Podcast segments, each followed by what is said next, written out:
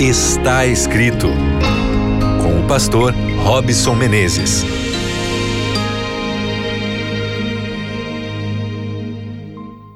Seja muito bem-vindo, você que está aqui ligado nesse exato momento na Rádio Novo Tempo. Estamos aqui mais uma vez aproveitando o nosso encontro para desenvolver aqui melhores e maiores relacionamentos com Deus, com a palavra do Senhor e, por que não dizer, entre nós também, né? Somos uma família aqui, a família está escrito, é um prazer imenso receber você mais uma vez. Todos os dias, o nosso encontro marcado é ao redor da palavra do Senhor. E como nós temos feito sempre, vamos falar aqui sobre as nossas emoções à luz da palavra de Deus. Como é que está aí a sua vida? Como é que está o seu coração? Como é que foi o seu dia? Você está em paz? Você conseguiu chegar nesse instante aqui com o coração leve. Hoje eu vou falar sobre uma emoção que é muito pesada para a gente carregar e para se administrar, que é a frustração. Você está frustrado com alguma coisa, com alguém? Algum episódio tirou você do seu centro de gravidade de paz, de tranquilidade, pôs você numa situação difícil? Então fica comigo aqui que nós vamos à palavra de Deus tentar encontrar uma solução para essa dificuldade. Um abraço aí para você que também acompanha através do nosso podcast no Spotify, no Deezer.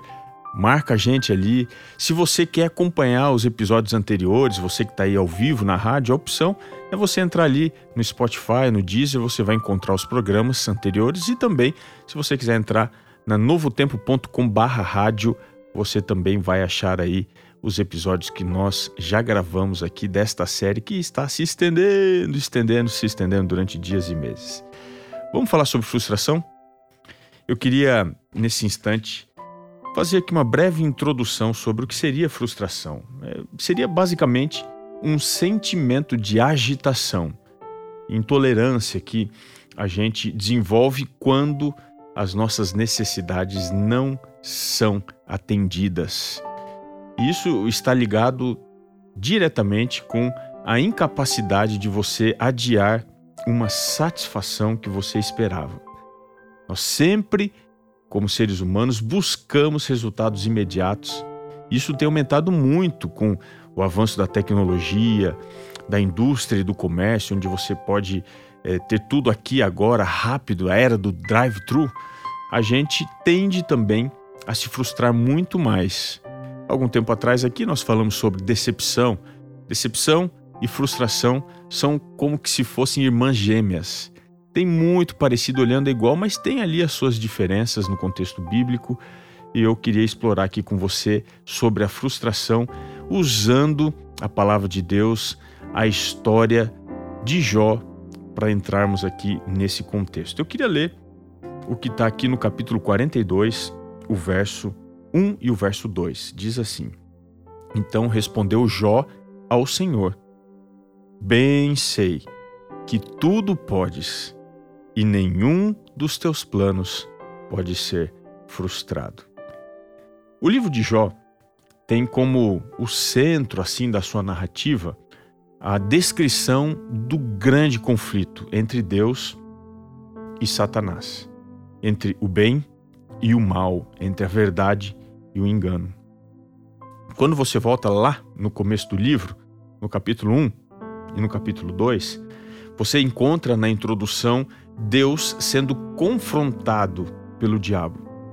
O argumento que o inimigo do Senhor usa é que Deus é tirano, ele é arbitrário, ele faz com que as coisas saiam somente do jeito que ele quer. E não somente o, o resultado final, mas o processo todo também. Essa é a acusação. Para Satanás, no livro de Jó, a adoração não é fruto de um coração amoroso, mas sempre de um coração tendencioso que espera receber algo em troca.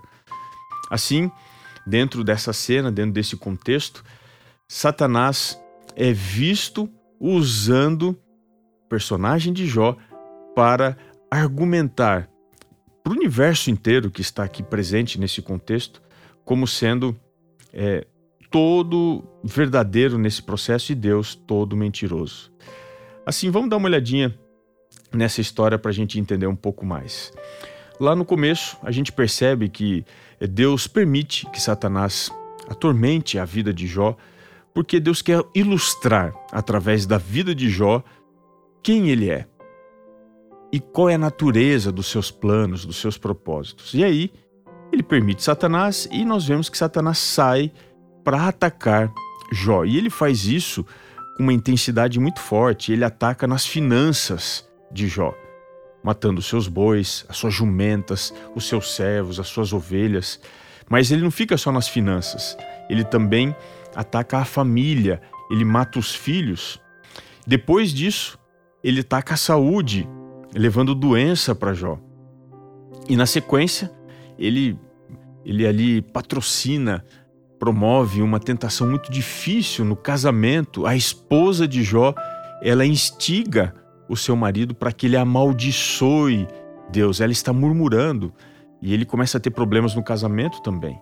Depois a gente vê que o, o Satanás usa os próprios amigos para que Jó esmoreça, amaldiçoe e caia em tentação, reforçando o argumento de que nós só adoramos a Deus porque queremos algo em troca. E aí, dentro do contexto do livro, a gente percebe que ele não tem êxito nisso. O objetivo era fazer Jó amaldiçoar Deus, se bem que a única coisa que Jó amaldiçoou no livro foi o dia do seu nascimento. Está lá no capítulo 3, o verso 3 e o verso 4.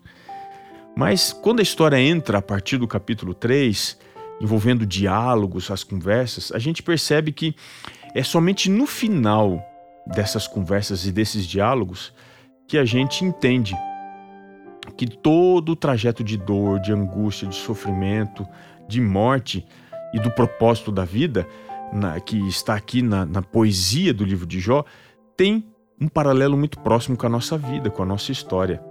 E lá no final do livro que Jó vai encontrar a razão, a resposta para o seu aparente fracasso. E é exatamente no momento que Deus fala que ele é impactado fortemente. A gente tem dois discursos de Deus no livro de Jó. O primeiro vai do capítulo 38, no início, do verso 1, até o capítulo 40, no verso 2. Nesse discurso, Deus ele fala sobre a sua grandeza como criador. Ele diz: "Olha, eu sou o governador do mundo. Eu criei todas as coisas." E assim ele reforça que tudo está sob o seu controle, ainda que aparentemente as coisas estejam desgovernadas. E finalmente, o segundo discurso de Deus, capítulo 40, do verso 6 até o 41, verso 34, mais uma vez Deus enfatiza a sua grandeza e a sua justiça. E a forma como Deus responde a Jó dentro de um redemoinho ressalta essa sua grandeza, porque lá no livro de Ezequiel, quando ele tem uma visão muito parecida de um redemoinho, ele vê do redemoinho Deus no seu trono. A mensagem aqui é clara. Quando Deus aparece no redemoinho para Jó, ele está querendo dizer: Eu estou no controle, eu estou sentado no meu trono, eu governo todas as coisas e assim ele se revela para os seus servos. E a grande mensagem que Jó aprende é que nenhum dos planos de Deus pode ser frustrado. Algumas lições. Primeiro, a única pessoa que não se frustra é Deus.